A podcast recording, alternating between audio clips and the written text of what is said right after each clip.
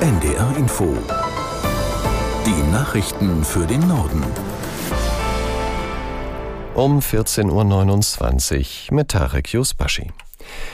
Der Kauf eines E-Autos in Deutschland wird ab übermorgen nicht mehr staatlich gefördert. Das hat das Bundeswirtschaftsministerium am Mittag bekannt gegeben. Aus der NDR Nachrichtenredaktion Daniel Runge.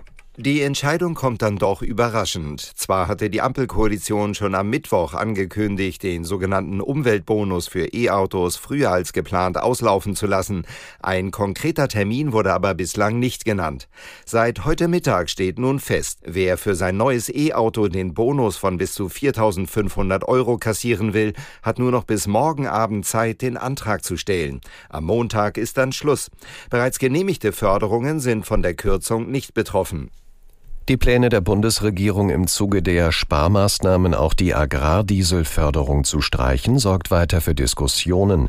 Kritik kommt unter anderem aus der CDU. Die Vizevorsitzende Breer wirft der Bundesregierung vor, den letzten Funken des Vertrauens der Bauern zu verspielen. Die Chefin des Wirtschaftsflügels der Union Konnemann warnt vor einer Kostenexplosion für die Landwirte. Damit drohe sich die Lebensmittelproduktion weiter zu verlagern. Auch Mecklenburg-Vorpommerns Agrarminister Backhaus von der SPD kritisierte auf NDR Info, dass die Bauern einseitig belastet würden. Bundesfinanzminister Lindner hat inzwischen signalisiert, dass er bereit sei, die Entscheidung zurückzunehmen, dann müsse aber an anderer Stelle eingespart werden. Die drei von israelischen Soldaten erschossenen Geiseln sind irrtümlich für zivil gekleidete Mitglieder der Hamas gehalten worden. Das geht aus einem vorläufigen Untersuchungsbericht zu dem Vorfall hervor, über den israelische Medien berichten. Den drei Männern soll demnach zuvor die Flucht aus den Händen der Terroristen gelungen sein. Weiter hieß es, sie hätten weiße Tücher geschwungen, um als unbewaffnete Zivilisten erkannt zu werden. Das israelische Militär ist laut Bericht allerdings von einer Falle ausgegangen und hat deshalb das Feuer eröffnet. Unionsfraktionsvize Wadefuhl hat Forderungen nach einem sofortigen Einsatz der deutschen Marine im Roten Meer zurückgewiesen. Der CDU-Politiker sagte auf NDR Info, es sei völlig richtig, dass die Bundesregierung eine entsprechende Bitte der USA zunächst prüft. Hintergrund ist der Angriff auf einen Containerfrachter der deutschen Reederei Hapag-Lloyd im Roten Meer.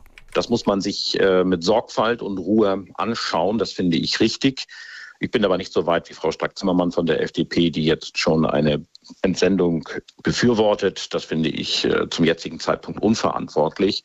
Man muss sich das genau angucken, militärisch, sicherheitspolitisch und rechtlich. Das sind schwierige Fragen. Können wir das? In was kann man da hineingezogen werden? Und brauchen wir dafür Mandate? Brauchen wir ein EU- oder ein, ein UN-Mandat dafür? Brauchen wir ein Mandat des Deutschen Bundestages? Das ist alles nicht so ganz einfach.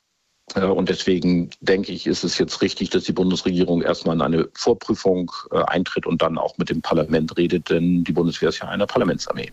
Unionsfraktionsvize Wadefuhl auf NDR Info. Die IG Metall und die Stahlarbeitgeber haben sich auf einen Tarifabschluss für die rund 70.000 Beschäftigten der nordwestdeutschen Stahlindustrie geeinigt. Vereinbart wurde ein kleinteiliger Kompromiss, vor allem bei der Arbeitszeitverkürzung. Aus Köln Wolfgang Landmesser. Hintergrund ist der Umbau der Stahlindustrie zu einer klimaneutralen Produktion.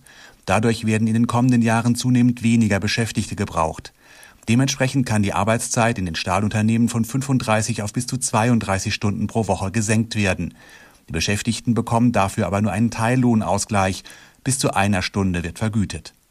Die Gewerkschaft hatte einen vollständigen Lohnausgleich gefordert. Außerdem können Stahlarbeiter, die über 60 Jahre alt sind und im Schichtdienst arbeiten, ihre Arbeitszeit von 35 auf 33,6 Stunden reduzieren, bekommen aber nur einen Lohnausgleich für 34,1 Stunden. Die Löhne in der Stahlbranche werden ab 1. Januar 2025 um 5,5 Prozent steigen. Außerdem gibt es einen Inflationsausgleich in Höhe von 3000 Euro. Der Tarifvertrag hat eine Laufzeit von 22 Monaten.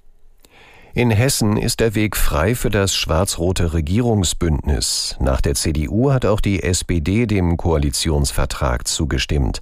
Bei der CDU hatte es eine große Mehrheit gegeben, bei nur einer Gegenstimme. Bei der SPD gab es zunächst eine lange kontroverse Debatte. Am Ende gab es 253 Ja-Stimmen und 56 Nein-Stimmen. Mit den Entscheidungen kann Hessen nun von einer schwarz-roten Koalition regiert werden. Bisher waren dort die Grünen Juniorpartner der CDU.